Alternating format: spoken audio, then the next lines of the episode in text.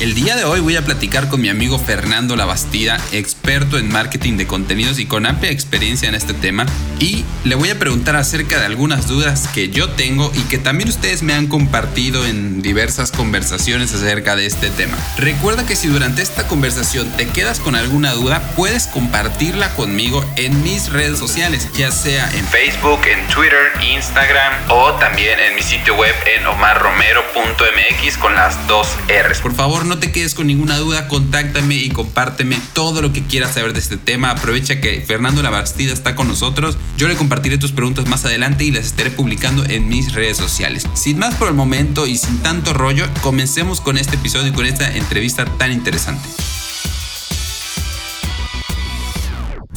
Este es un podcast de Bunker, casa productora. Sin marketing no hay crecimiento. Y sin crecimiento, tu proyecto está muriendo.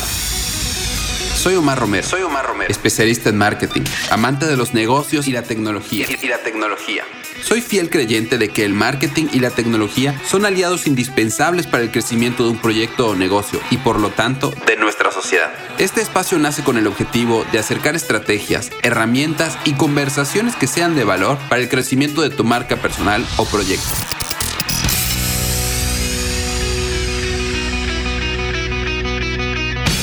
Bienvenido.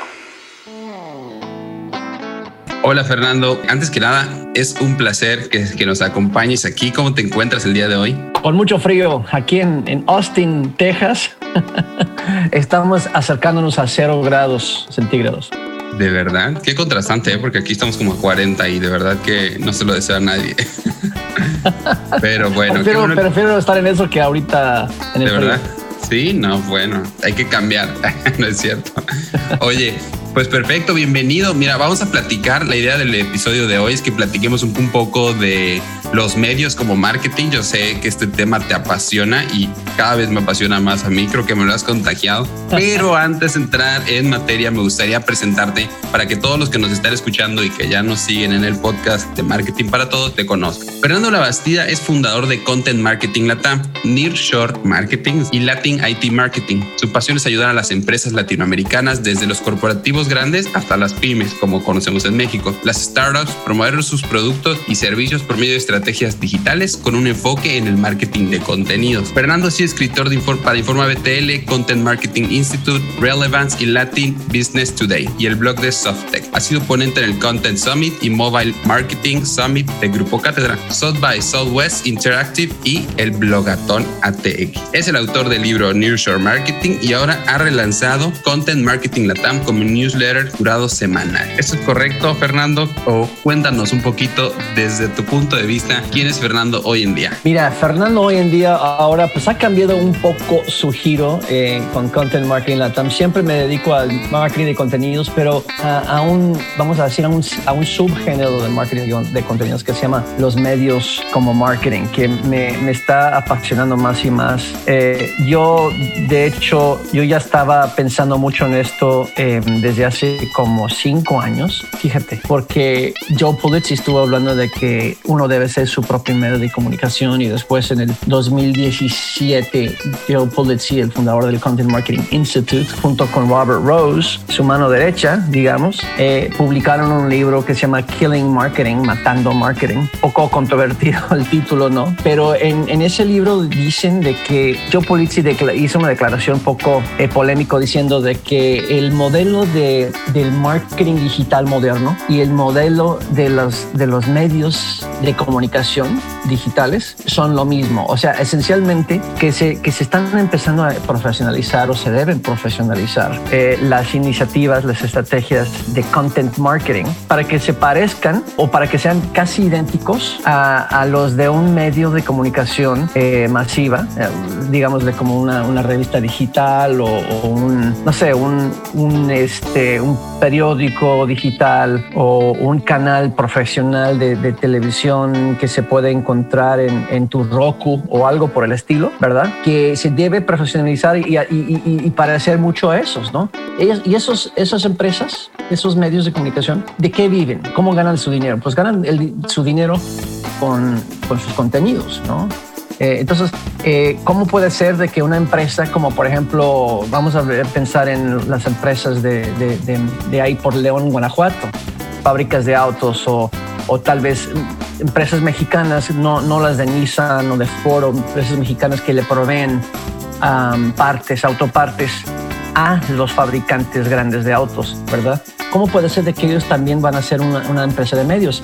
Pues sí, sí, sí, sí se pueden y sí deben convertirse eh, en su propio medio de comunicación, eh, profesionalizando su creación de contenidos como lo hace una, una empresa de medios. Entonces, eso es, eso es eh, mi giro ah, ahorita y este y pues la verdad es que es muy emocionante por varias cosas que ha estado sucediendo últimamente. Eh, en las noticias y por el hecho de que el content marketing está desarrollando más y más y se tiene que hacer más para ser competitivo teniendo en cuenta eh, pues que estamos saturados de contenidos y hay que hacer algo diferente para diferenciarnos. ¿no? Interesante, totalmente, porque eh, y, creo que lo hemos platicado mucho últimamente y antes de seguir avanzando, porque estas noticias que, comentas las vamos a ir eh, repasando durante el episodio, pero antes de continuar, me gustaría ir un poquito más atrás, porque yo sé que muchos de los que me conocen actualmente seguro ya te conocen porque hemos estado participando en distintas actividades hablando de content marketing y cuando yo te conocí, tú ya hablabas de content marketing, es hace cinco años posiblemente, y para mí no era tan claro como lo has tenido tú siempre, yo creo. Entonces, me gustaría ir un poquito más a tu historia y conocer de dónde viene o desde cuándo viene eh, existiéndose en tu mente la palabra content marketing y cómo has visto esa evolución del Fernando de, no sé, hace 10 años al de ahora. ¿Cuál ha sido esa, esa evolución, Fernando? Mira, es, es, muy interesante porque a mí me fascinaba el content marketing antes de que sabía que existía tal palabra eh, o término content marketing. Este, es muy curioso. Yo, mira, cuando yo era un joven recién egresado de la universidad, pues no sé, tenía como unos 24, 25 años, 26, estaba en mi primer trabajo corporativo, me entró la, la cosquilla de, de, emprender, ¿no? Y yo estaba viviendo en, en, el, área de Los Ángeles, California, que pues es el, segundo puerto más eh, grande de los Estados Unidos o de América del Norte, después del puerto de Nueva York. Y pues ahí entra muchísima carga de Asia, de Sudamérica, de todas partes, ¿no? Entonces yo quería meterme en el negocio de, la importación, exportación eh, y este, yo empecé a, buscar cómo, cómo educarme ¿no? Mis tiempos libres. Y yo, yo, me acuerdo una vez que yo asistí, me, me, enteré de un, de un, seminario en un banco en el, en el centro de, de, la ciudad de Long Beach. Long Beach es, uno, es parte del, sistema portuario de Los Ángeles, ¿no? Está el puerto de Long Beach, está el puerto de Los Ángeles. Entonces, e, en este banco llevaron a cabo un seminario sobre cómo exportar. ¿no? Entonces, fascinante. Eh, lo curioso es que no cobraban, era gratis. El, pero el, eh, la enseñanza que te dieron ahí en ese, seminario, pues era muy, muy bueno. O sea, eh, te daban tips muy prácticos y yo, yo me acuerdo que traje lápiz y, y un cuaderno, estaba tomando muchos apuntes y después, pero me, dio, me entró la curiosidad de que, de, que por qué estaban ofreciendo este pues, curso, este seminar gratuito. Entonces me acerqué al profesor después del seminario y le pregunté, oye, este, ¿por qué?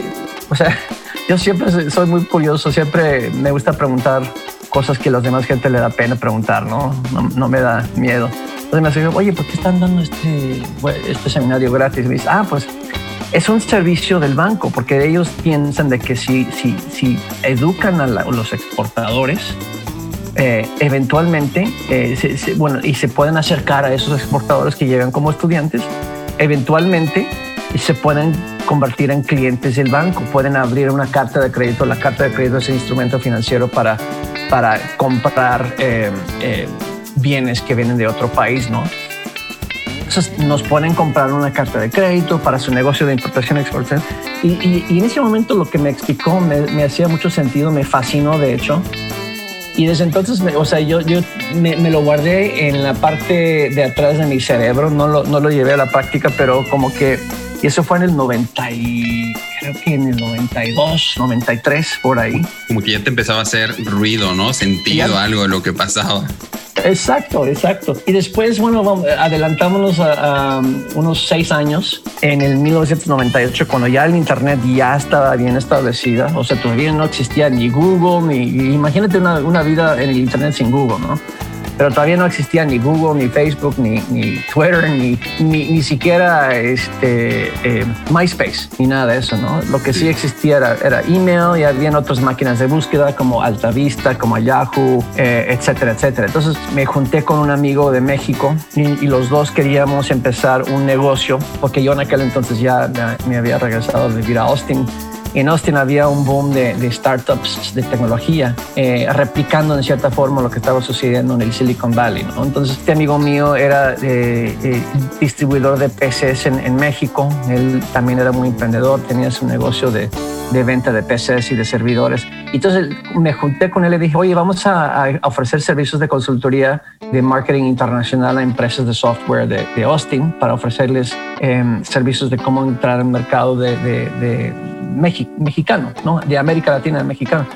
Entonces decidimos, ok, vamos, ¿cómo vamos a conseguir nuestros primeros clientes? Decidimos hacer un viaje a, Miami, donde se estaba llevando a cabo un, una expo que se llama, em, eh, ¿cómo se llamaba esa expo? Este, era una expo grande que se hacía cada año de computación, ¿no? de software eh, y computadoras y lo que hicimos fue eh, entrar a la expo y a todos los, los, los stands, los booths que, que, habían, nos acercamos a los dueños o a los que estaban ahí en, en los stands y les decíamos, oye, ¿quieren suscribirse a nuestro newsletter? Nosotros estamos lanzando un newsletter sobre cómo entrar al mercado mexicano, al mercado latinoamericano. y, y, o sea, eso fue lo que nos ocurrió como lo más lógico y eso era como que la idea nuestra era empezar a entregar artículos cada mes sobre técnicas y consejos sobre cómo exportar software, cómo exportar tecnología a los países latinoamericanos. ¿En qué año dices que fue eso? En el 1998 o 99 por ahí. Okay. Y, y, en, en, aquel entonces había una tecnología que te permitía que te permitía eh, enviar newsletters, no como los de, como, no como los Mailchimps y, y, y, los Dopplers de hoy, ¿no? ¿Verdad? Eh, no existían esas empresas en, en 1998, había, existían otros em, que eran como una forma de crear un newsletter, pero también era una forma de crear foros a través de email, ¿no? Entonces, entregábamos esos newsletters eh, a toda esa gente que habíamos eh, que, habían accedido a recibir el newsletter y así empezamos a, generar eh, leads para nuestro negocio. Bueno, el, negocio lo cerramos porque no sabíamos qué estábamos haciendo en aquel entonces. Todavía éramos, todavía éramos muy jóvenes y, yo tenía mi trabajo y él tenía eh, pues las preocupaciones de su negocio porque tenía, había una crisis financiera en México en aquel entonces. Pero, o sea, eso fue la, eh, como que mi primera iniciativa de content marketing sin saber que, que se llamaba content marketing, ¿no? Y bueno, eso fue en 98, 99 y 10 años después, bueno, no 10 años después, sino que ya por el 2005, 2006 empezó a surgir eh, esto del blogging. O sea, empezaron a surgir este, softwares que te permitía crear un blog muy fácilmente. Existía eh, Google lanzó blogger.com, eh, salió WordPress, que, que era una, un content manager que podías bajar gratis si tenías un hosting entonces yo empecé a, bloguear sobre cosas personales. O sea, siempre cuando uno empezaba a bloguear en aquel entonces, pues uno quería compartir lo que hizo en, su vida, su vida familiar, lo que cocinó, etc. Eso duró como dos o tres meses y me aburrí, pero eh, cuando yo entré a una empresa de software en el 2007 como vendedor, eh, yo decidí que yo iba a entrar, que yo iba a comenzar un, un, blog en serio, porque todavía tenía yo esa, esa idea de, de empezar a crear contenido de valor. Eh, no sabía qué nombre tenía. O sea, en aquel entonces yo no sabía que, existía eso como un término, pero al mismo tiempo que yo estaba haciendo eso en el 2007, Joe Pulizzi había comenzado el Content Marketing Institute y, había acuñado el término Content Marketing, pero todavía no, no sabía eso. Entonces yo lancé este blog como vendedor en esta empresa de software, pero viene la crisis financiera del 2008 me dieron, me dieron de baja de la empresa porque de repente se, se, se secaron mis ventas, o sea, nadie estaba comprando y, y si no vendes, pues no te quieren, ¿verdad? Entonces me dieron de baja en la empresa un, layoff como dicen, y decidí lanzarme como consultor y decidí hacerlo a través de un blog, mi primer blog eh, de mi propio, para, para, mi propio negocio llamado latinitmarketing.com. Lo, lo lancé en español esta vez con consejos sobre cómo entrar al mercado de los Estados Unidos. Ahora era el opuesto. Antes lo que hice con el newsletter era cómo entrar al mercado mexicano y ahora en mi newsletter era para empresas, eh, vamos a decir, los, los de outsourcing, empresas de desarrollo de software de México, de Argentina, Colombia, Costa Rica, etcétera, sobre cómo entrar al mercado de los Estados Unidos, cómo vender a clientes americanos. Y eso me, ayudó a conseguir mis primeros clientes. Pero cuando yo estaba empezando a escribir en ese blog, Omar, yo también estaba estudiando, porque yo realmente no, estaba, no sabía lo que estaba haciendo. Entonces yo empecé a googlear como loco cómo escribir blogs, cómo posicionarme, etc. Y es cuando descubrí varios blogs, como por ejemplo el del Content Marketing Institute, el de Copy Blogger, y esos blogs y otros empezaron a hablar sobre este nuevo, eh, esta nueva estrategia de, de marketing que se llamaba Content Marketing y de repente me di cuenta, pues ya existe como práctica de marketing y se llama content marketing. Y ahí es donde detonó todo y me, entré de lleno en content marketing, practicándolo, estudiándolo, predicándolo, hablando sobre eso en las en conferencias, etcétera. Oh, qué interesante. Mira, eh, algo que me gusta de este podcast o algo que percibo con este podcast es poder acercar ahora sí que el marketing para todos. Y lo que tú me estás diciendo me hace mucho sentido con una pregunta que me hicieron hace poco. Te había comentado que estoy desarrollando una materia cercana a este tema y una persona me preguntaba, o más bien me comentaba, es que es muy fácil buscar temas o bibliografía de esto porque es algo muy reciente. Y yo le decía, no, ese es el problema, no es algo muy reciente, es algo que ya que te acuñó, comentas, ¿no? El término en el, ¿qué será? ¿Alrededor del 2006, 2007? 2007, sí, exacto. El 2007 y, y, las prácticas del content marketing pues ya existían, aunque no estaban definidas como tal, como una estrategia, ¿es correcto? Sí, mira, de hecho, eh, si me permites decir algo sobre eh, sus orígenes en estos tiempos modernos. Y cuando digo modernos, eh, digo del siglo XX, siglo XXI, ¿no? Pero uno de los primeros ejemplos eh, modernos, digamos, eh, y no es necesariamente content marketing en el estricto sentido de la palabra, es más bien como publicidad nativa, pero bueno, no vamos a perdernos en definiciones, ¿no? Pero eh, el gran mercadólogo David Ogilvy, que no sé si lo hayas oído mencionar, era un británico que se había mudado que se había ido a vivir a Estados Unidos, creo que en los 1950 o 60 o algo así. Que los, ya ves que los británicos son muy creativos y muy buenos en el, en el marketing. Pero él se fue a Estados Unidos, a Nueva York, de hecho, para crear eh, Ogilvy Advertising. Y una de las primeras campañas que él lanzó, pues así como para poner su nombre eh, en, el, en, eh, en, en, el público, ¿no? Para, que, para darse a conocer era la guía de ostiones de Guinness. No sé si lo, no sé si lo habías eh, oído mencionar. Esta historia no, esta historia no me parece interesante. A ver. Sí, sí, sí, sí. Pues mira, Guinness, eh, pues la cervecería, la cerveza irlandesa negra que a mí no me gusta. Hay, mucha gente que dice que es la, cual me encanta. eso sí lo puedo ah, pues decir. a mí no me gusta para nada, ¿eh? Pero este, pero bueno, él, él, eh, Guinness lo contrató a él y a su agencia para llevar a cabo publicidad de la marca en Estados Unidos para introducir Guinness en, Estados Unidos. Creo que fue ahí por el 1964 o algo así. Entonces él decidía hacerlo diferente a los demás. Entonces, y, una de las cosas del marketing, Omar, que, que, yo escuché el otro día, lo dijo Mark Schaefer en, un, en una sala de, de Clubhouse. Eh, eh, Mark Schaefer dijo que, un, un, buen mercadólogo, el propósito del marketing y un buen mercadólogo lo que haría es hacer algo completamente diferente a lo que están haciendo los demás. Entonces, su crítica de los mercadólogos de hoy es que nos perdemos en la conformidad, que queremos copiar a todos los demás. Entonces todo el marketing se parece a todo lo demás. Entonces David Ogilvy, o sea, teniendo eso en mente, ahora, ahora sale tan claro, David Ogilvy decidió hacer algo totalmente diferente a lo que estaba haciendo en aquel entonces. Entonces él publicó una, una publicidad en The New York Times, compró una página entera y en vez de promover las bondades y los beneficios y el sabor de, Guinness, más bien lo que hizo fue una guía de, diferentes opciones y cómo, eh, cómo comerlo. Eh, y entonces visualiza una gráfica de, fotográfica dividido en, en, nueve partes como una tabla de tic-tac-toe, ¿verdad? Y entonces eh, hay, tres columnas y tres hileras, ¿o cómo se llaman? Filas, ¿no?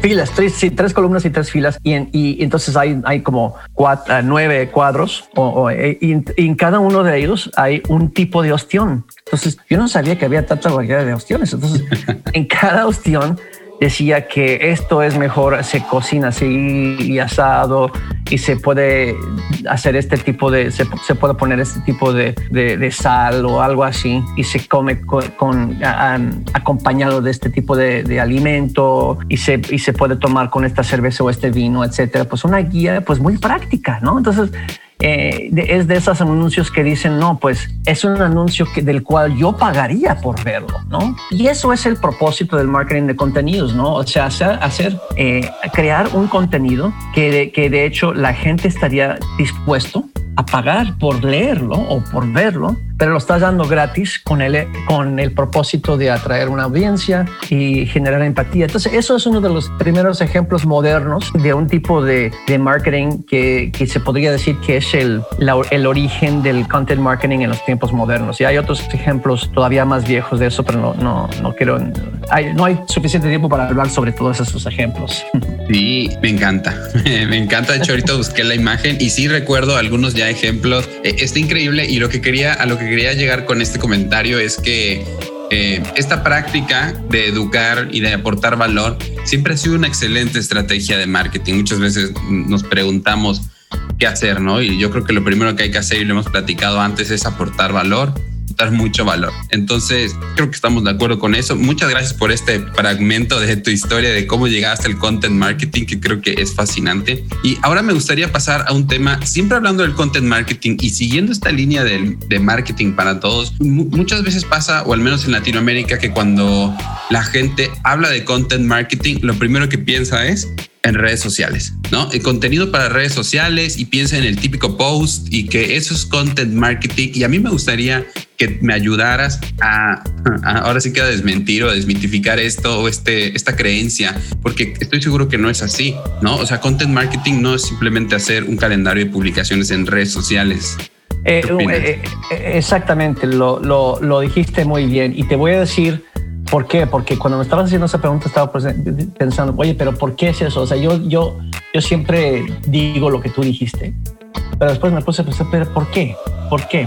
Y, pero la, la, razón fundamental es esta. Las redes sociales, vamos a decir Facebook y Instagram, los más populares, pero podemos decir también Twitter, TikTok, eh, Clubhouse, etcétera, ¿no? Pero todas esas redes sociales son esencialmente empresas de medios pero son empresas de medios que no crean sus propios medios. Ellos, los medios que ellos tienen y que en los términos de uso que, que uno accede o acepta cuando, cuando accede ser miembro de, esa red social, pero la gente no los lee. Pero los términos de uso dicen de que los contenidos que uno cree pues es propiedad de, Facebook o de Instagram o de TikTok, ¿no? Entonces, eh, lo que quiere decir eso es que nosotros somos el producto de las redes sociales. Entonces nosotros pensamos que estamos usando contenido para atraer una audiencia y para generar valor y para eh, pues beneficiar a nuestro negocio. Y en cierta forma sí lo estamos haciendo, pero lo estamos haciendo bajo los términos que ellos, que Facebook, Instagram y TikTok nos da, ¿verdad? Ellos son los dueños de esas propiedades están tomando nuestros, nuestras actividades, nuestros datos, comportamientos, nuestros contenidos. Ellos son los dueños de todo eso y así es como ellos creen, crecen y así es como ellos atraen más usuarios. ¿no? Entonces, Facebook tiene no sé cuánto, 1.2 mil millones de usuarios o, no sé cuál es la cifra uh, actual, Omar, tal vez me puedas ayudar ahí. Pero eh, eh, Facebook, entonces, eh, su content marketing somos nosotros, ¿no? Entonces nosotros creamos content y Facebook nos permite generar eh, pues eh, fans o, followers o nos, nos, permite conseguir likes a nuestra página de nuestros negocios con tal de que eso les ayuda a ellos y con tal de que eso nos satisface a nosotros lo suficiente para seguir en Facebook. Pero si de repente hacemos algo que a Facebook no le gusta, si ellos si ellos interpretan algo que hemos hecho que, que es una violación de sus términos de uso, etcétera. Eh, y eso lo, vi el otro día en un, en un, grupo. Yo soy miembro de varios grupos de, para mercadólogos en, en, en, español. Y alguien dijo de que por X razón su su, sus publicaciones en un grupo que ellos mismos crearon, ya no, vía Facebook ya no los estaba permitiendo porque decía que violaban los derechos de los animales o algo así y no, ni siquiera tenía nada que ver con los animales, ¿no? Entonces, lo que, lo que, a, a, qué voy con todo esto? Que ni Facebook, ni Instagram, ni TikTok, ni, ni Twitter, ni nada de eso son, son de, de, uno. O sea, no es tuyo, no es mío, eh, no es de las millones de personas que, que dicen que, ah, pues yo tengo una presencia en Facebook, ¿verdad? No es tuyo. Entonces, la audiencia que tú atraes ahí no es tuyo. Tú mismo me dijiste que, no sé si lo puedo decir aquí, pero cuando estabas empezando a, promover algunos, este, algunos eventos live que estabas haciendo en Facebook, tú ponías algunos eh, pesos para promover cada uno y tenías un buen alcance, pero después poco a poco te, diste cuenta que el alcance iba bajando invirtiendo la misma cantidad de dinero, ¿no?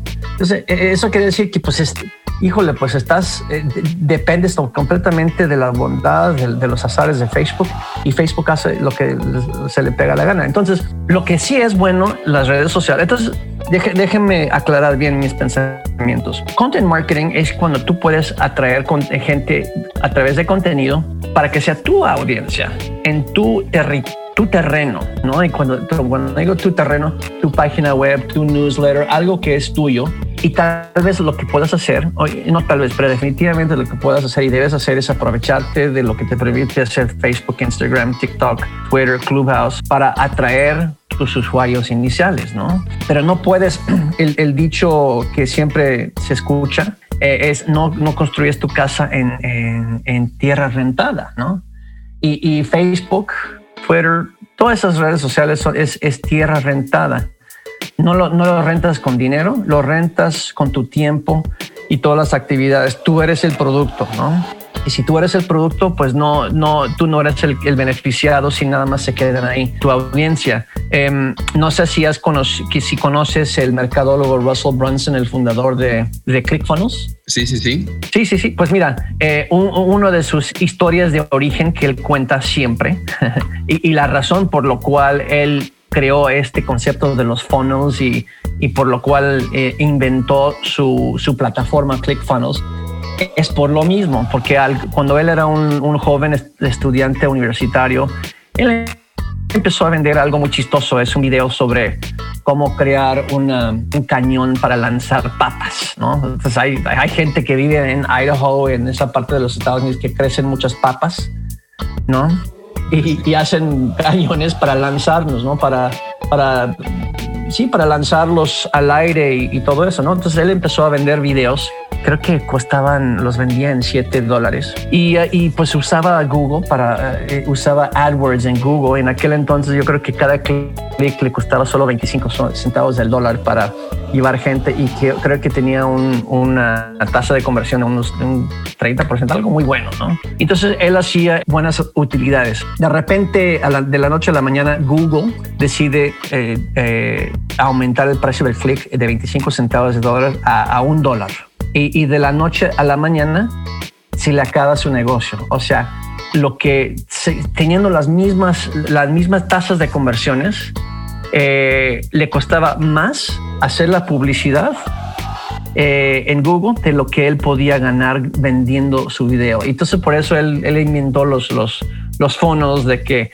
bueno, eh, ese video es nada más el producto de entrada, ¿no? Después yo voy a ofrecer otros productos eh, después de la primera venta que son más caros y así puedo ser más, más rentable, ¿no? Pero el punto es esto, que su negocio dependía completamente de Google. Google también es otro negocio, no es de uno, es de Google. Google tiene que eh, mostrar utilidades a la bolsa de valores, a sus accionistas. Y entonces por eso la, la, la, la necesidad urgente de que cada uno de nosotros traigamos nuestra propia audiencia a nuestro terreno y típicamente eso se hace a través de, suscriptores a tu newsletter. O en México y, en Latinoamérica ahora también se está viendo de que la gente está entregando suscripciones a través de Telegram o WhatsApp, pero también esos no son de ellos, ¿no? Bueno, Y para serte franco, si tú tienes un newsletter con MailChimp o con cuál, eso tampoco son de uno, pero eh, por lo menos estás pagando para usarlo y tú tienes acceso a los datos de la gente. Y por ejemplo, si tú tienes si tú tienes mil suscriptores en MailChimp y decides, no, pues ya no quiero usar MailChimp, quiero usar eh, Doppler o RD Station o ConvertKit, pues tú tienes, tú tienes acceso total. Sí, tú tienes todo acceso. Los, los datos de tus suscriptores son tuyos. Lo puedes llevar, lo puedes migrar y así tú eres dueño de esa información y no, no te puede hacer nadie para, para quitarte el negocio como lo hace Google, Facebook, etcétera eh, cuando dependemos de ellos. Genial. Y es que, eh, recapitulando un poco, estamos en esta batalla, eterna batalla que cada vez es más sonado de la economía de la atención. Y como bien dices, hay muchas plataformas afuera donde se están creando audiencias. Y por decir, será Facebook, que ahorita eché una buscadita rápido, 2.7 billion users activos al mes. Estamos hablando de... claro que deberíamos estar ahí, claro que deberías estar haciendo un contenido o, un cronograma de, para publicar en redes sociales, pero eh, un poco sintetizando la idea es no para quedarnos en Facebook, no para quedarnos en Instagram, sí para amplificar ese contenido que estamos generando en nuestro sitio web. Es, correcto, por ahí va la idea entonces, ¿verdad? Sí, Sí, eh, de hecho eso es, eso es la, la, la, idea y, y, de hecho mira, visualízalo como, ah, como que si eres un, uno de los nueve planetas del, del, sistema solar, pues tu planeta, vamos a decir, es que tal vez Venus o, o, no sé, eh, Mercurio. Mercurio o algo así, carece de lunas, ¿no? Eh, no sé, a lo mejor todos los planetas tienen, pero vamos a dar de cuenta que tú no tienes lunas, entonces tienes que, tienes que ir a, a, la Tierra o tienes que ir a Saturno, que tiene un montón de lunas para, para, para hacer minería de lo que de lo, de, lo, que tienen ahí, ¿no? Haz de cuenta que es un, es un, una, un sistema solar en que todos tenemos acceso a todos los planetas, ¿no? E, entonces es como nosotros que, que tal vez no es, tal vez la analogía no es tan buena, pero, pero es lo que yo visualizo en mi cabeza.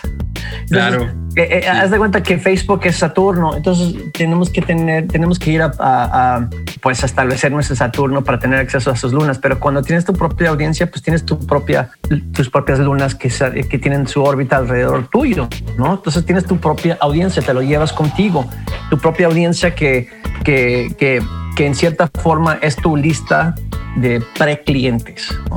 Eh, entonces, eh, entonces la, la, forma de pensar en eso es, eh, si, si de repente se te bajaron las ventas en este trimestre y tienes que, que, conseguir más ventas, la forma tradicional de hacerlo cuando no tienes una audiencia es tú pagas para tener acceso a otra audiencia. Entonces, en el caso de que estamos en Facebook, pagamos con nuestro tiempo o pagamos con, con pauta. O sea, ya el alcance orgánico de Facebook ya no es como antes.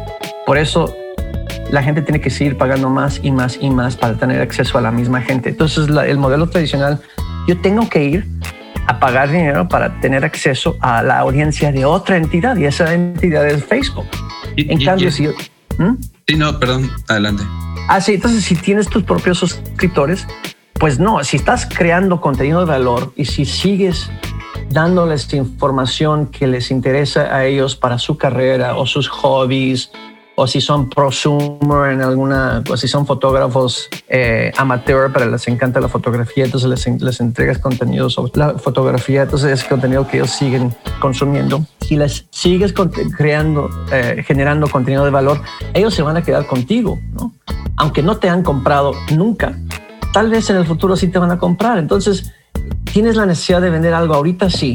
¿Tienes la necesidad de vender algo en uno o dos años? No, no, no te va, o sea, al menos de que algo trágico te pasa, vas a seguir vivo, vas a necesitar clientes en uno o dos años y por eso es importante siempre llevar contigo tu, lista de pre-clientes porque algún día ellos te van a comprar y eso es la clave de, un negocio sustentable que va a durar eh, para, para, por mucho tiempo. Por más tiempo, sí. Y cerrando eh, también un poquito la, las ideas de las redes sociales, también es este ejemplo que pasó ahora con, con Twitter y Trump, que si bien, o sea, no vamos a hablar de política ni de nada por el estilo, pero el hecho de que Twitter pudiera cancelar la cuenta de Trump de un día para otro o de un segundo para otro, nos habla de que es la casa de Twitter y ellos deciden quién está y quién no y cuáles son las reglas con las que jugamos. Lo mismo pasa con el ejemplo que dabas con las POV sessions, que si el alcance va bajando y si tu inversión ya no es lo mismo, tú estás atado de manos, tú no puedes hacer nada en realidad. Y ahí es donde no, me, no quisiera que las empresas mexicanas o las empresas de Latinoamérica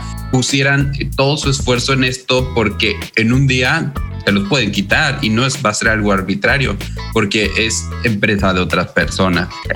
digamos que la recomendación sería aquí para todos los que nos escuchan que empezaran un poquito a explorar otras fuentes donde puedan generar contenido propio y que, como dice Fernando, pues lleven sus audiencias y ustedes mantengan esos datos y sobre todo que la atención, que es lo que a ustedes o a nosotros nos interesa, la podamos capitalizar en nuestras plataformas. Exacto, exacto. Lo, lo dijiste muy bien, Omar. Excelente. Entonces yo yo, quisiera nada más cerrar con eh, eh, esta, esta, sección, ya para ir pasando, digamos que a la mitad final del episodio, ya nos fuimos un poquito con ese tema, pero ¿qué opinas de los funnels de contenido? Porque yo creo que es una, es la parte estratégica detrás del romanticismo y la teoría bonita de generar contenidos, pero hay, debe haber una estrategia y creo que los funnels de contenido son esa estrategia. A, grandes rasgos, ¿qué podrías contarnos o cuál sería la clave en ese sentido? Mira, este, eh, me diste la entrada perfecta para decir algo que te quería decir más temprano. y, es, es que yo estaba en una sala en Clubhouse. Eh, ahora me estoy volviendo un poco obsesivo con Clubhouse, pero ahí puedes tener acceso a mucha gente eh, muy inteligente. Pero estuve en una sala y, y estaba yo con un periodista yo soy mercadólogo, él es periodista, lo respeto mucho, pero él decía que, que los periodistas hacen, eh, crean mejor contenido eh, para el content marketing, que es un contenido que cuenta una historia, que, que, que, que, son mejores en storytelling y entonces son mejores en retener clientes. Y yo no le dije nada en ese momento, pero lo que yo quería decir, y tal vez lo voy a decir en el futuro, que los mercadólogos, especialmente los mercadólogos que, que, aprendieron sobre el copywriting, muy parecido a lo que dije antes con el ejemplo de los ostiones de Guinness con David Ogilvy. Los copywriters buenos también son muy buenos storytellers pero storytellers estratégicos, porque lo que ellos saben es que tienen, porque en el, el content marketing en cierta forma tiene su origen en el periodismo, pero también tiene su origen en el marketing directo. Y el marketing directo, a diferencia del marketing este, de brand awareness, ¿no? el marketing grande en donde pones, eh, repites una misma, un mismo anuncio en televisión 7, 8, 10, 20 veces para que la gente recuerde tu nombre y la próxima vez que van caminando por la calle dicen, ah, mira, McDonald's, este, vamos a ir a McDonald's. No, el, el marketing directo, en el marketing directo tienes una, una oportunidad nada más para hacer una venta. Y para hacer esa venta, es, típicamente se, se, eh, los, los copywriters de antes tenían que vender a través de un anuncio en, un, en una revista y el llamado a la acción era mandar un cheque o, o mandar o, eh, o, llamar a un número 800, etcétera. Entonces, el chiste era hacer la venta en ese momento. Ok, ¿a, qué voy con todo esto? Te, te, juro que tengo un punto y que voy a llegar a tu, a tu pregunta. Adelante. los, los copywriters sabían que cuando ellos hacían una publicidad, sabían que la gente típicamente en ese momento no estaban listos para comprar nada, ¿no? O sea, estaban, eh, llegaron a tu anuncio en frío, estaban interesados en leer los artículos del periódico o de la revista que estabas viendo o, ver la, televisión y de repente en la medianoche te llegó, llegaron a tu programa de 30 minutos que son los típicos este, los advertoriales, ¿no? Eh, eh, que, son de 30 minutos, que, que, en Estados Unidos típicamente los ponen a la 1, 2, 3 de la mañana, ¿verdad? Pero tienen que contar una historia y tienen que dar mucho valor. Y en el copywriting, lo que se hace primero es se, se hacen una empatía con la gente, eh, eh, hablan directamente a, tal vez a tu, a tu alguna inquietud que tienes en ese momento. No, no estás, no estás listo para comprar nada, pero tal vez tienes una inquietud o tal vez tienes te pasó algo y leíste una historia de este copywriter y el copywriter te contó una historia con el que esa persona se identifica. Y eso es el propósito del storytelling, que es el, eh, el top of the funnel, ¿no? en la parte superior del embudo es crear algo con quien la persona se puede identificar, ¿no? Ah, ¿sabes qué? Yo me veo yo en esa misma historia. Sí, lo mismo me pasó a mí. Déjame seguir leyendo para ver qué más le pasó. Y después sigue diciéndole. Entonces, en el, en el content marketing, El content marketing es como una versión de esa carta de ventas en el que tiene que convencer a la persona a través de un contenido muy largo, comenzando con una historia, empatía y después poco a poco le va convenciendo. El content marketing es lo mismo, pero a través del tiempo, ¿no? Y entonces Brian Clark le tiene un nombre muy especial a ese tipo de content marketing que se llama The Sideways Sales Letter. Eh, la, carta de venta acostada. y cuando digo acostada, porque típicamente una carta de ventas, que es lo que te llegaba por correo o lo que veías en una revista, es vertical, ¿no? Y, y te tenía que vender en ese momento. Entonces tenías que pasar 10, 15, 20, media hora eh, leyendo todo eso, ¿no? Y los copywriters son buenísimos en agarrar tu atención y no dejarte ir, ¿verdad? El content marketer tiene más tiempo. El content marketer te pide que te suscribes y te primero te cuenta una historia, ¿no? tal vez un caso de éxito o, o tal vez eh, te enseña algo. Entonces así te agarra, te atrapa. Y de repente te da una pequeña pista, te da una pequeña pista y dice, ¿sabes qué?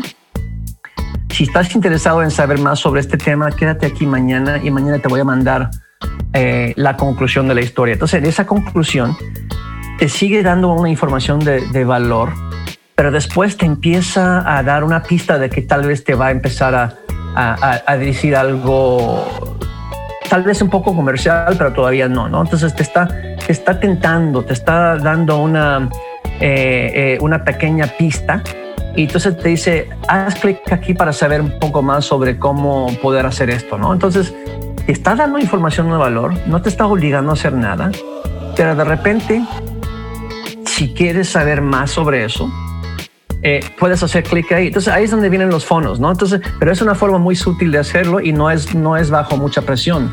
Y los fondos en, el marketing de contenidos tienen mucho que ver con eh, los hipervínculos que tú pones en algún correo electrónico o en, en, algún una publicación que pones en Facebook, etcétera, en el que tú pones esa información de valor educativa, no pides nada, no le estás pidiendo a la persona que compre nada pero si quieres saber más sobre esto, haz clic aquí o, si viste todo el video después, eh, eh, estamos hablando ahora tal vez, hay otras formas de hacer esto, ¿no? En el newsletter. Todo el podcast. Eh, sí, o quédate por todo el podcast, etcétera. Entonces, en, en, en, los funnels del content marketing, depende de la, de la actividad de la persona, pues puedes tener acceso a información un poco más comercial y pero educativa y, un clásico ejemplo de esto, uno, uno de los métodos que usan Em, este concepto a la perfección es eh, la fórmula del lanzamiento por es, ah, Jeff, ¿cómo se llama? El, ah, Product Launch Formula. Jeff Walker. Este, este tipo Jeff Walker, que es el, es el creador de la fórmula de lanzamiento del Product Launch Formula, pues él usa eso a, la perfección. O sea, primero te haces suscribirse porque te va a entregar un curso gratis, una enseñanza gratis eh, y te entregan tres o cuatro videos en el que te enseñan alguna técnica gratis, completamente gratis, y te dan un montón de información. O sea, estás hasta agradecido y dijiste, wow, ¿cómo, puede, ¿cómo me pudo haber entregado esto? Todo gratis. O sea, ¿cómo lo puedo? O sea, yo hubiera pagado, hubiera, hubiera yo dispuesto a pagar por esto, pero me lo dio gratis. No, pero después hay más. Entonces ya te entra esa curiosidad de saber qué más hay y te da ya esa sed de saberlo. Y entonces decides, decides suscribirte o inscribir, eh, registrarte al webinar en vivo, al live, en donde te van a enseñar un masterclass. Entonces, esa información todavía más detallada. Y después del masterclass te empiezan a dar pistas como que a la mitad del masterclass diciendo, ¿sabes qué?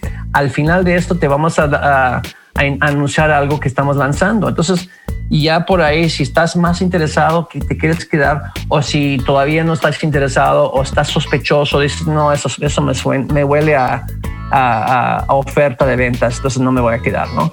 Pero te da la opción, ¿no? Entonces, y, todo lo hacen a través de la miel que ponen para atraer las abejas, ¿verdad? Yo, creo que aquí hay, aquí hay una, lo resumiría en una frase muy interesante, porque igual en conversaciones he encontrado esto de, ah, o sea, es que tiene un botón o me pide que descargue algo, o sea, ya sé que me va a vender, solo eso le importa, etcétera. Y creo que no, o sea, también creo que depende, depende de cómo lo hagan, pero también de cómo lo veamos porque creo que es clave que no estamos engañando a la gente. Es decir, nosotros como content marketers no estamos engañando a la gente. Nuestro propósito sería llevarlos en un camino donde puedan ir encontrando cada vez más valor y que a medida que ese valor pueda ser algo que incluso puedan pagar, nosotros podamos encontrar cierta rentabilidad.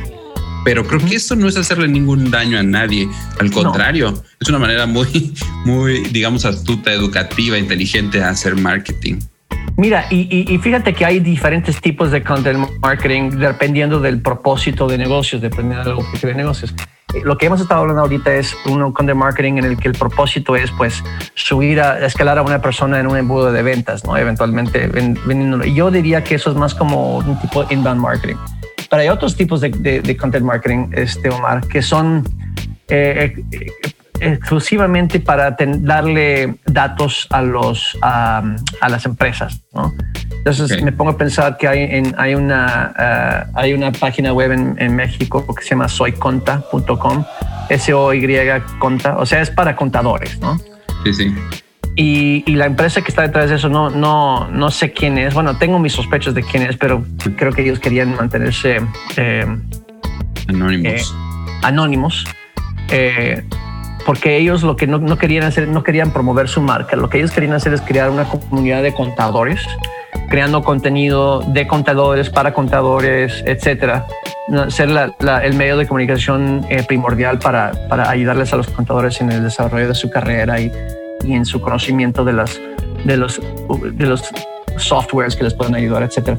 Pero lo que ellos querían hacer con ese tipo de content marketing era entender bien eh, las necesidades de los contadores. ¿no? Entonces, a través del comportamiento de la gente en su portal, en, la web, los, los, artículos al que más le daban clic, los artículos al que, más leían, porque también puedes uh, rastrear los scrollings, que si ellos leyeron este artículo de comienzo al fin, ellos lo pueden detectar, o si ellos nada más leyeron el primer párrafo y se, se regresaron, pues no. Entonces, a través de eso y también a través de los foros que tenían, los comentarios, etcétera.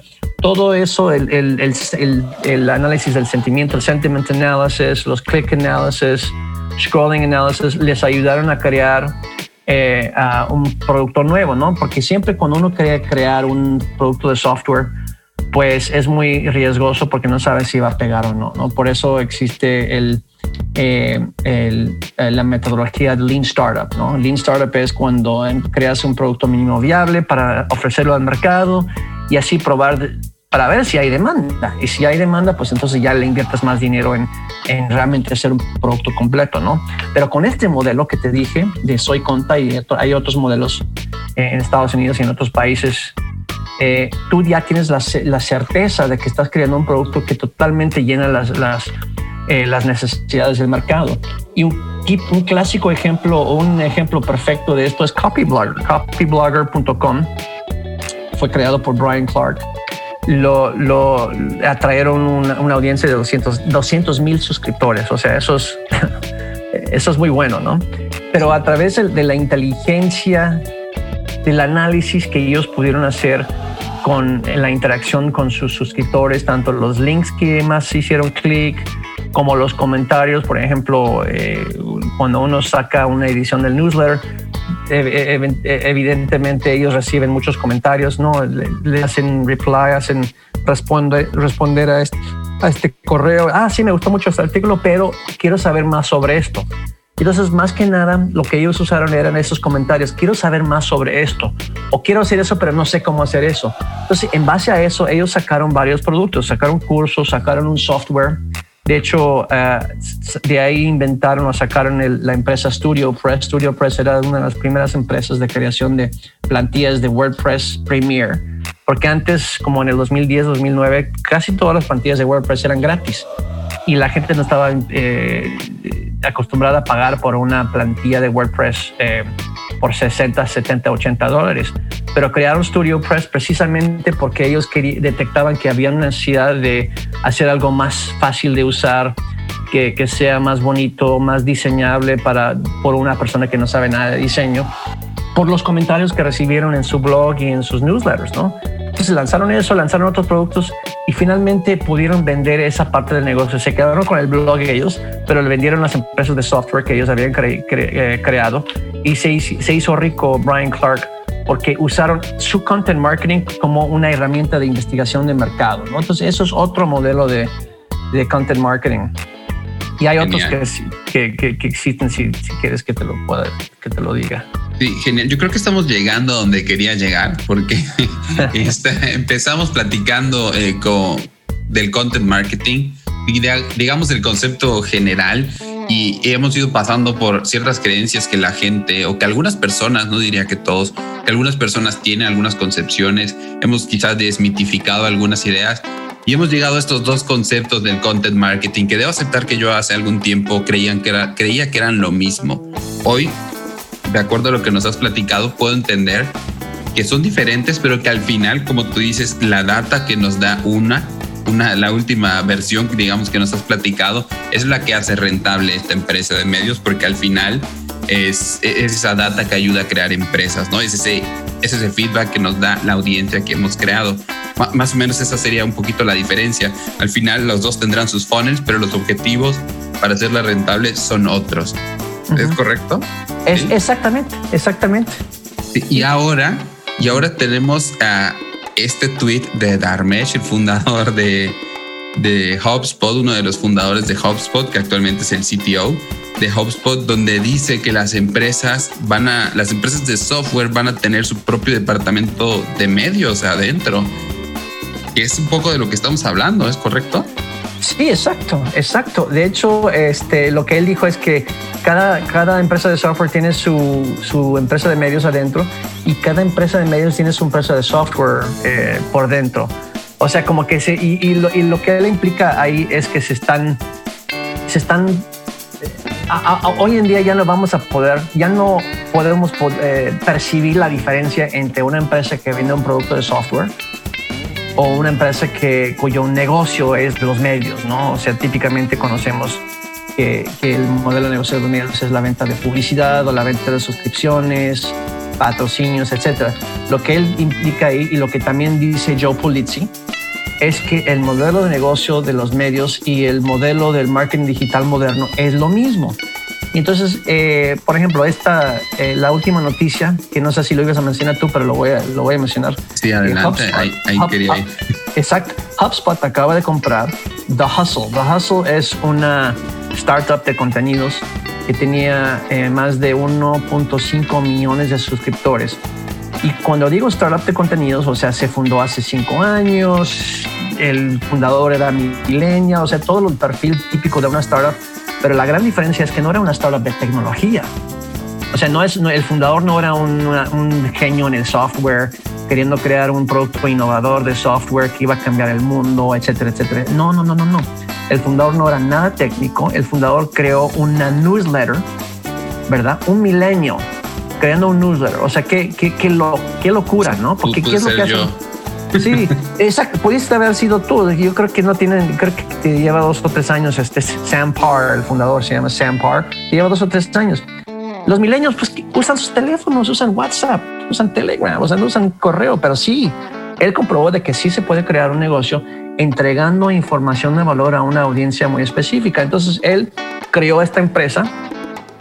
Ahora factura más de un millón de dólares por mes pues es una empresa multimillonaria en sus ingresos, porque lo que ellos hacen es que ellos se, se, se, eh, figuran o se, su estilo de contenido es muy parecido a un programa de noticias en Estados Unidos llamado The Daily Show. The Daily Show es, una, es un noticiero cómico, ¿no? O sea que sí dan noticias reales y con muy buen análisis de las noticias, pero con un giro eh, chistoso, ¿no?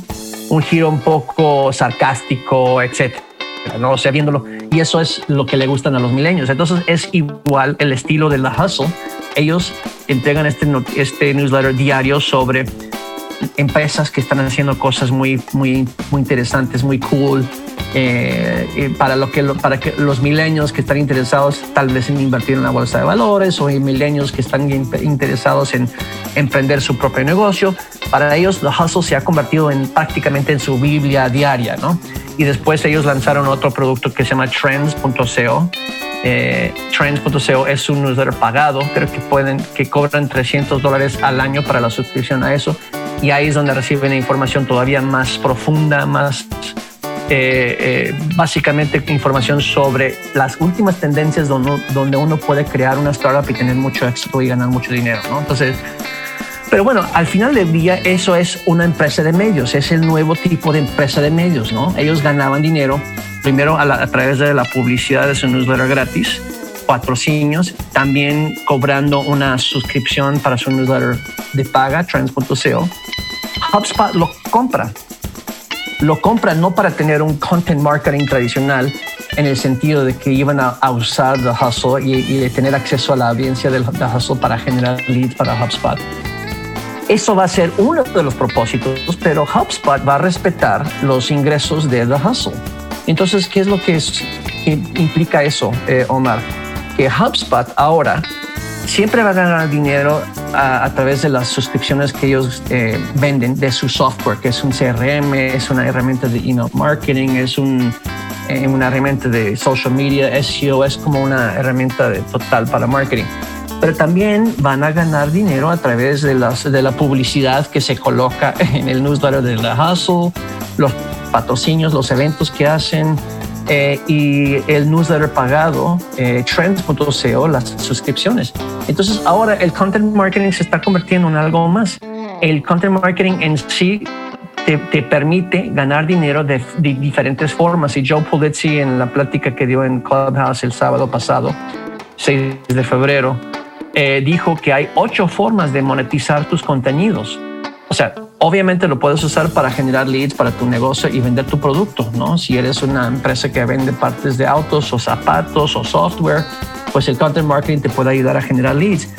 Pero más, de, más allá de eso, haz de cuenta que eres un productor de zapatos de León, Guanajuato y lanzas tu, tu, newsletter y, lo conviertes en una, una empresa de medios muy exitoso con millones de suscriptores, etcétera. De repente ellos también pueden vender publicidad a otros zapateros eh, para, entonces se están aprovechando de otros zapateros que no tienen audiencia, pero el, el zapatero X tiene la audiencia y puede venderle publicidad a ellos y a otros empresas de joyas, empresas de ropa, etcétera, pueden cobrarle un fee, una suscripción a la gente que se suscriben al newsletter, tal vez eh, pequeños negocios de ropa, etcétera, que quieren saber cómo mejorar el rendimiento de su tienda, entonces por eso quieren suscribir y pagar una suscripción. Eh, pueden hacer conferencias de moda y de zapatos y así cobrar la entrada. O sea, entonces el content marketing se está convirtiendo en un generador de, ingresos en sí. Entonces el marketing, eh, Omar, ya se ha evolucionado a que ya no sea un, un costo de negocios ¿no? para el contador. El marketing ya no es un costo. El marketing se convierte en, una, en un centro de utilidades también para la empresa. ¿eh? ¿Qué te parece? Está increíble. Entonces podemos decir que HubSpot, esta empresa que cada vez es más grande, que se dedica al marketing, compró una audiencia, compró la audiencia de The Hustle con el objetivo de incrementar su mensaje. Y, quién sabe, por ahí, como tú dices, podrá hacer publicidad, podrá promover sus productos, etcétera, ¿no? Exacto, exacto. Y también, pues, eh, eh, usar la inteligencia de, su, de esa audiencia para saber cómo mejorar sus productos, cómo mejorar su publicidad, porque es, el hecho de que compraron a no quiere decir que van a descartar el marketing tradicional que llevan a cabo. Siempre van a colocar anuncios en Facebook o en LinkedIn o en Google Ads, pero a través de, de, los, del análisis de los datos de los suscriptores del Hustle, pueden mejorar el mensaje que ponen en la publicidad, pueden mejorar el copy el rendimiento de su marketing tradicional y así optimizar el dinero que invierten en publicidad para que, para que rinde mejor, sea más, eh, tengan más conversiones, etcétera. Todo por, a, raíz de la inteligencia que ellos pueden eh, generar analizando el comportamiento de la audiencia de la hustle. Entonces hay muchas formas que uno puede usar el content marketing. Me, encanta que lo subrayes porque creo que es muy importante eh, esto que mencionas para para tener esa concepción del content marketing, los datos. En un mundo tan globalizado, creo que los datos son de mucho valor y las audiencias nos proporcionan esos datos. Entonces yo diría que las personas hoy deberían estar creando audiencias, ¿es correcto? Totalmente, totalmente, porque hay muchos, muchos beneficios, como tú dijiste, que te pueden dar los, eh, la audiencia propia. Ahora, a mí me gusta mucho hablar de marca personal. En lo personal, vale la redundancia, este término me encanta y creo que también trae beneficios a las personas que se dedican a la consultoría, que se dedican a generar arte o quizá, no sé, artistas, músicos, etcétera. ¿Tú crees que em, estas estrategias de content marketing que acabamos de platicar les funcionan para construcción de marca personal?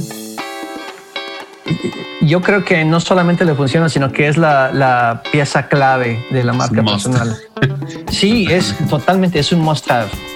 Eh, porque la, marca personal eh, se refuerza eh, cuando genera, cuando eres generoso y la gente piensa de que vas a de que siguiéndote ellos van a conseguir algún consejo de oro o que van a que van a ser más inteligentes, ¿no? Porque si tú haces más inteligente a, la gente que te rodea, a la gente que te sigue, eh, sales beneficiado tú y tu audiencia sale beneficiado. Y solo lo puedes hacer compartiendo contenido realmente sin, sin, sin esperar nada a cambio, ¿no? Siendo eh, lo más generoso posible. Y eso es como que la clave del content marketing, tanto para una marca personal como para una empresa. O sea, eh, compartir lo mejor de ti, no, no, no, no, no no ser receloso de tus contenidos como lo que como lo que éramos antes, ¿no? De que no, no, yo no quiero compartir eso, eso porque eso es secreto. Eh, ¿no? Entonces, eh, ser, muy, muy generoso con tu conocimiento y tu tiempo y eso va definitivamente aumentar tu, marca personal. Yo lo, yo lo he comprobado eh, personalmente. Yo, la, última vez que, conseguí un, trabajo, eh, yo les llamé para ofrecerle un servicio y me dijeron, no, Fernando, queremos contratarte, no, directamente. Eh, y entonces, pero te vamos a entrevistar. Entonces la entrevista no fue nada como la típica entrevista de una entrevista de trabajo, porque ellos, ellos ya sabían mis contenidos. De hecho, yo le había entrevistado al director. Sí, había yo entrevistado al director de, marketing de esa empresa en un podcast que yo tenía y, y etcétera. Entonces, te conocían mis contenidos la entrevista era nada más la negociación del salario. no me hicieron las típicas preguntas eh, difíciles como, ah, dime una experiencia que tuviste difícil y cómo lo, superaste. Cuéntame tres defectos, ¿no? tres defectos. ¿Cómo te visualizas? ¿Dónde te visualizas en cinco años? No, nada de eso, nada más porque ya mi marca personal ya eh, me había establecido como... Eh, con ellos en sus ojos. ¿no? Eh, es curioso porque puedo decir que a, mí me pasó lo mismo hace algunos años, que será cuatro o cinco años. Y, de verdad que por eso yo creo que esto es lo que me ha llevado a empujar este tema de marca personal, porque creo que es una fórmula, al, al, igual que tener una presencia, generar contenido y aportar valor, que te posiciona donde quieres estar al final. Y ya no tienes que estar diciendo en una entrevista dónde quieres estar, la gente está viendo dónde quieres estar, con lo que estás construyendo, ¿no? Me parece muy interesante y, invitaría a la gente a, seguir eh, esta, esta línea y que pronto podamos tú y yo platicar más de este tema que creo que ya tienes de alguna manera perfeccionado también con tu experiencia. Mira, yo quiero, yo quiero dar un tip para los que quieren crear una, una marca personal. Eh, si, si quieres crear una marca personal, ¿cómo vas a saber si has tenido éxito? Eh, yo creo que no tanto en los seguidores que tienes en Facebook o en Instagram o, ni en los suscriptores, sino que eh, esto es un poco, eh, va a ser un poco ridículo por lo sencillo que es. Pero si tú pones en Google tu nombre y tú sales, tú, no, no otra persona que tiene tu mismo nombre, pero tú sales en, en la primera página de Google o tal vez en el primer lugar, segundo lugar, entonces eso quiere decir que ya ganaste con la creación de tu marca personal. Ahora, yo, yo sí lo logré, pero fíjate que el nombre Fernanda La Bastilla no es muy común. Sí, claro. si, si, fue, si es Pedro Sánchez o algo, yo creo que sería un poco más difícil, ¿no? Juanito Pérez, está complicado. Exactamente, pero yo creo que entre todos los Juanito Pérez y Pedro Sánchez que, que existen, si tú sales, eso quiere decir que has creado suficiente contenido y suficiente valor para aparecer en primer lugar de Google cuando googleas tu nombre. Genial, genial. Sin duda hablaremos más de este tema y nada más ah, cerrando este mismo tema y ya cerrando, pasando al cierre de, de esta entrevista tan interesante que de verdad podría quedarme aquí y lo sabía cuando la estaba planeando. pero quise medir mis tiempos. Entonces, yo creo que la última pregunta sería, eh, hablando de marca personal y de contenido, para las personas, ahora sí que reales, las personas que tienen quizá entre 20 y 35 años o que no tienen tanto conocimiento de tecnología, ¿cuál sería esta, este primer paso para poder generar contenido? Porque yo sé que tú utilizas WordPress y yo también, y es donde he creado, eh, ahora sí que mi, sitio web y muchas plataformas, pero no siempre me cree la gente, vamos a ponerlo de esta manera. ¿Qué, recomendarías tú para tener un sitio web o para tener un, repositorio de contenidos, etcétera? Mira, este, yo diría, eh, mira, porque poner una página web con WordPress, pero eh, WordPress del que tú puedes poner en tu propio hosting, ¿no? Tu propio almacenamiento en, en la web pues sí es un poco complicado, ¿no? No es, no es para, para la gente no técnica. Y yo no me considero una persona técnica, pero yo creo que soy más técnica que otra gente. Pero yo diría que hay dos formas que son muy fáciles de usar y lo, lo, lo, lo usaba eh, Maca, Mauricio Cabrera, que, tiene su... tiene su marca personal muy bien fundamentada, tiene su, su blog storybaker.co eh, y su podcast The Coffee. Primero es crear tu página web. Esto no es lo ideal, pero es lo más sencillo y, puede ser muy fructífero.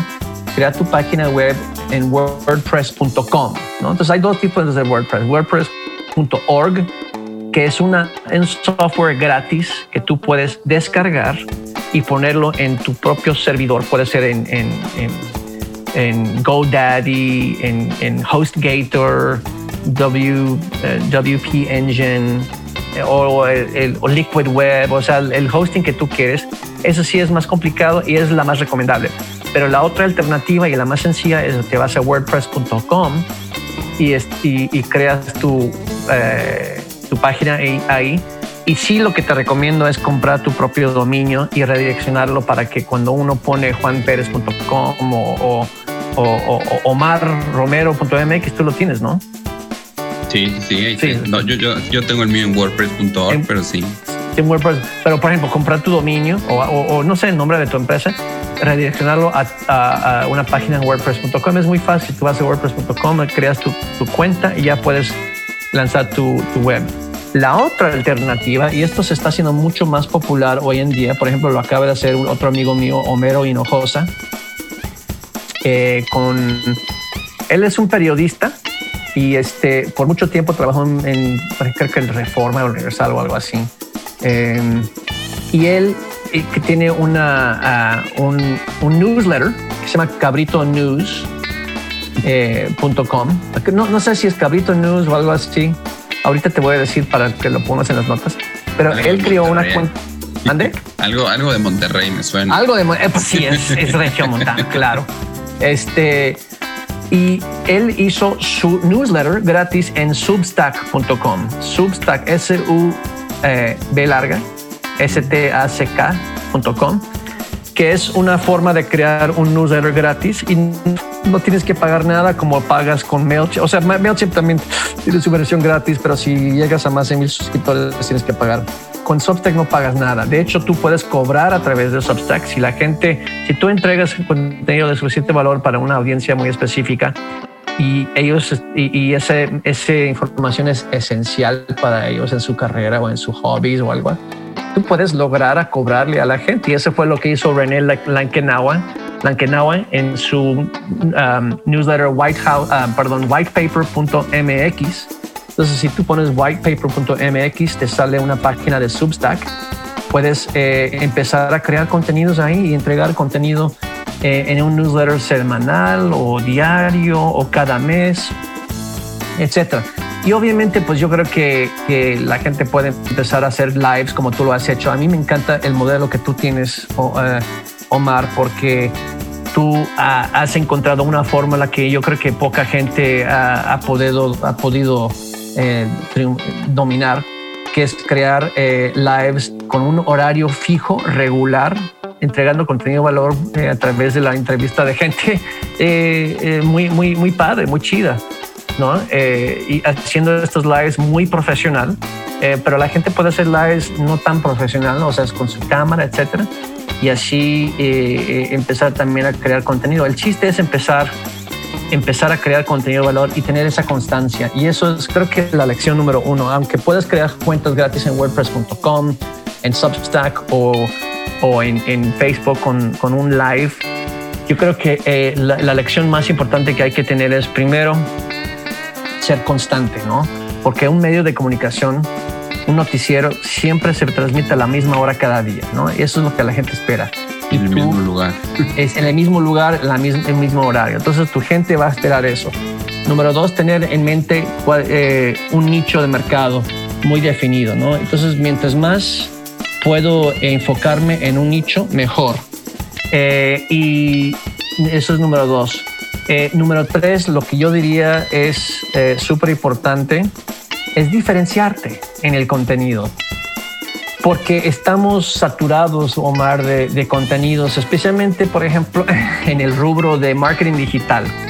Eh, hay infinidad de gurús, entre comillas, de marketing digital, creando blogs, creando videos, lives, etc. Y todos dicen prácticamente lo mismo. Entonces, ese contenido no, no se distingue entre uno y el otro. O sea, como que todos dicen lo mismo y es como un mar de de conformidad, un mar de monotonía, ¿verdad? por cumplir, ¿no? Como de, ah, pues tendría que hablar de eso porque todos lo están haciendo. exacto, exacto.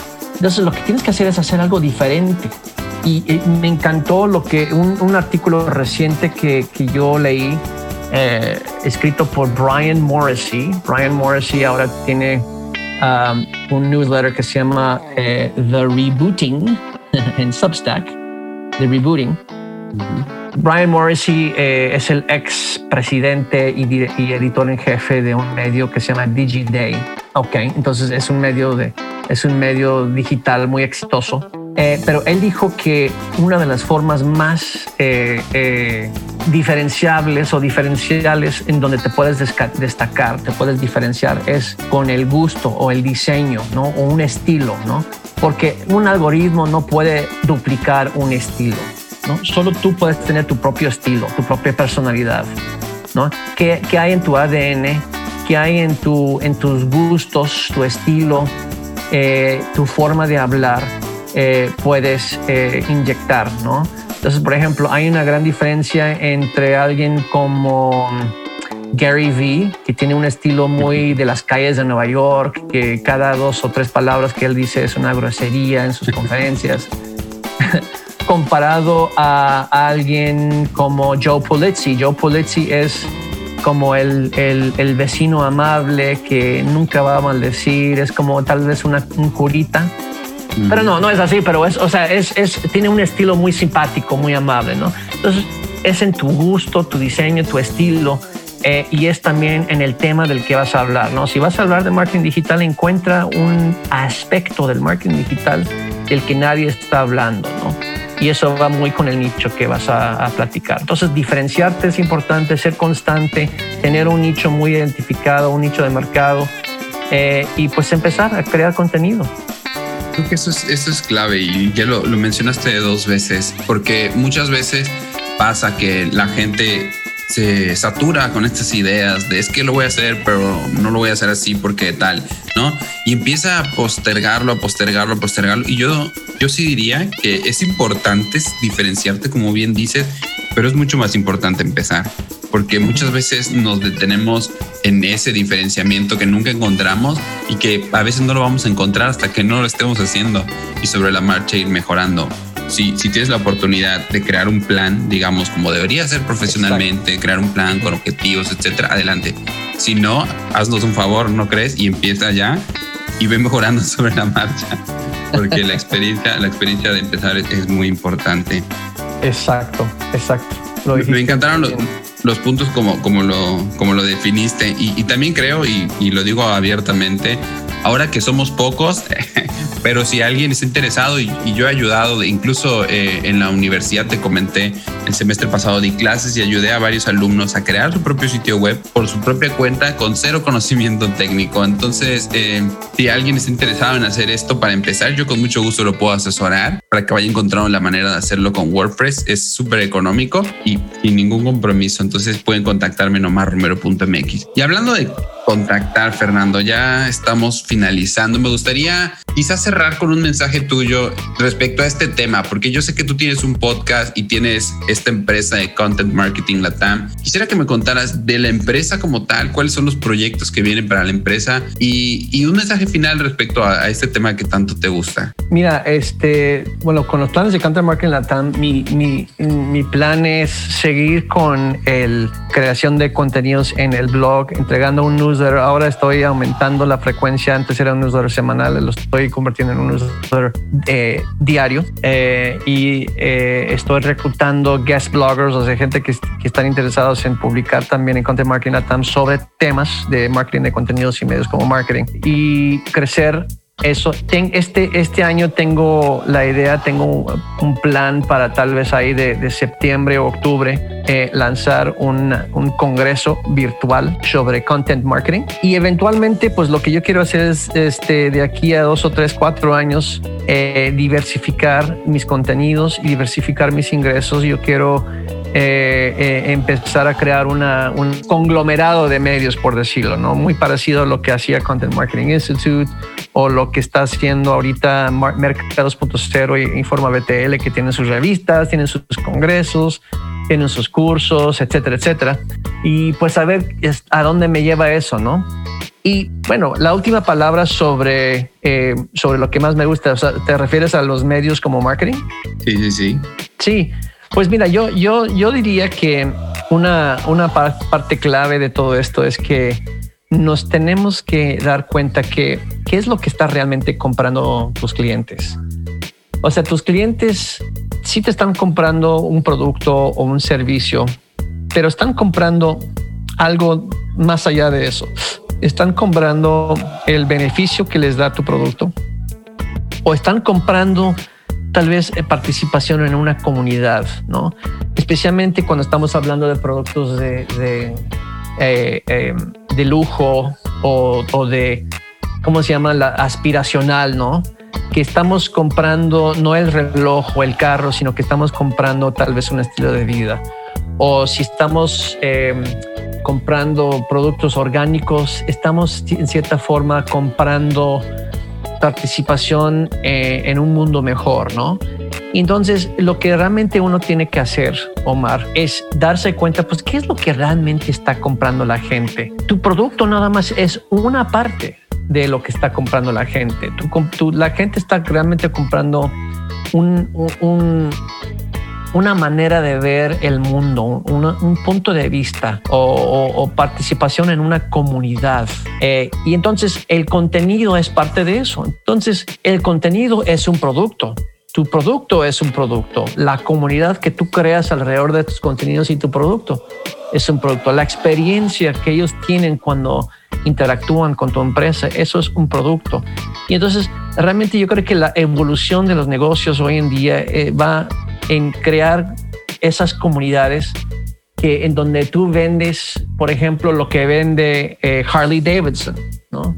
Harley Davidson vende un estilo de vida, ¿no? Y los, las motocicletas son un artefacto de eso, es como una herramienta para llegar, llegar a ese estilo de vida que es la libertad, que es eh, el, el, sentimiento de, de, de, de, gozo cuando van manejando con una, una, máquina poderosa por, por el campo, pero también pues a través de unos eventos que Harley Davidson puede lanzar, ¿no? Donde pueden reunir a toda esa gente y con música, etcétera, a través de una revista eh, parecida a eso, en donde también esa revista comunica ese mensaje de libertad y de, y de gozo, etcétera. Entonces, piensa en el compendio de diferentes tipos de experiencias y productos que puedes entregar, entre ellos tus contenidos. Genial, me encanta. Y el ejemplo que utilizaste me encanta más. pues perfecto, Fernando. Muchísimas gracias. Oye, ¿dónde te puede encontrar la gente? ¿En qué medios? ¿Página web, redes o qué onda? Perfecto. Mira, contentmarketinglatam.com es donde me pueden encontrar en, para, para información sobre los contenidos. Ahí se pueden suscribir. De hecho, ahí pueden eh, registrarse para un curso gratis. Hay 18 horas de videos con seis profesores diferentes, entre ellos Juan Carlos Samper, el fundador de We Are Content, Juan, eh, Mauricio Cabrera, fundador de Story Baker, Mariana Salas, fundador de Marketing Pills eh, y otros. pero también me pueden encontrar en Twitter, arroba Flavastida, en Instagram, arroba Flavastida y en Facebook, Content Marketing Latam o Fernando La Bastida. O en LinkedIn también. Sí. excelente, pues ya saben, vayan a seguir a Fernando porque publica mucho contenido, ahora sí que esto es lo suyo. Y también en su newsletter que tiene estos cursos que son completamente gratuitos. Tuve la oportunidad de tomar ya varias clases y están increíbles. La verdad me abrió mucho el panorama de lo que hemos platicado hoy también. Y, y pues nada, se los recomiendo. Y eso es todo, Fernando. Muchísimas gracias y como siempre te digo, espero que esta no sea la última ni la única vez en la que podamos platicar hoy en este medio y seguimos en contacto, ¿va? Me parece perfecto Perfecto, un placer hablar aquí con tu audiencia, Omar. Muchas gracias, que tengas un bonito día. Hasta luego. Hasta luego. Eso fue todo por el episodio de hoy. ¿Qué te pareció? A mí, la verdad, me pareció muy interesante la plática. Este tema del content marketing cada vez forma más parte de mi vida y no hay duda de que cada vez me involucro más en él. Creo que es una bonita forma de aportar valor de enseñar, de educar y de construir. Este es uno de los objetivos de este podcast y hoy lo intentamos hacer con el content marketing de la mano de Fernando Labastida. Muchas gracias por escucharnos, ya sabes que estaré encantado de recibir todos tus comentarios en mis redes sociales. Recuerda que este show lo puedes escuchar en más de 7 plataformas diferentes, entre ellas Spotify, Apple Podcast, Google Podcast, Podimo, entre otras. Compártelo con tus amigos, compártelo con aquellas personas que creas que pueda ser de utilidad. No olvides seguirnos en tu plataforma favorita y en las redes sociales. Te agradezco mucho por estar aquí. Yo soy Omar Romero. Esto fue Marketing para Todos y nos vemos en el episodio número 4. Muchas gracias. Bye. Este es un podcast de Bunker, casa productora.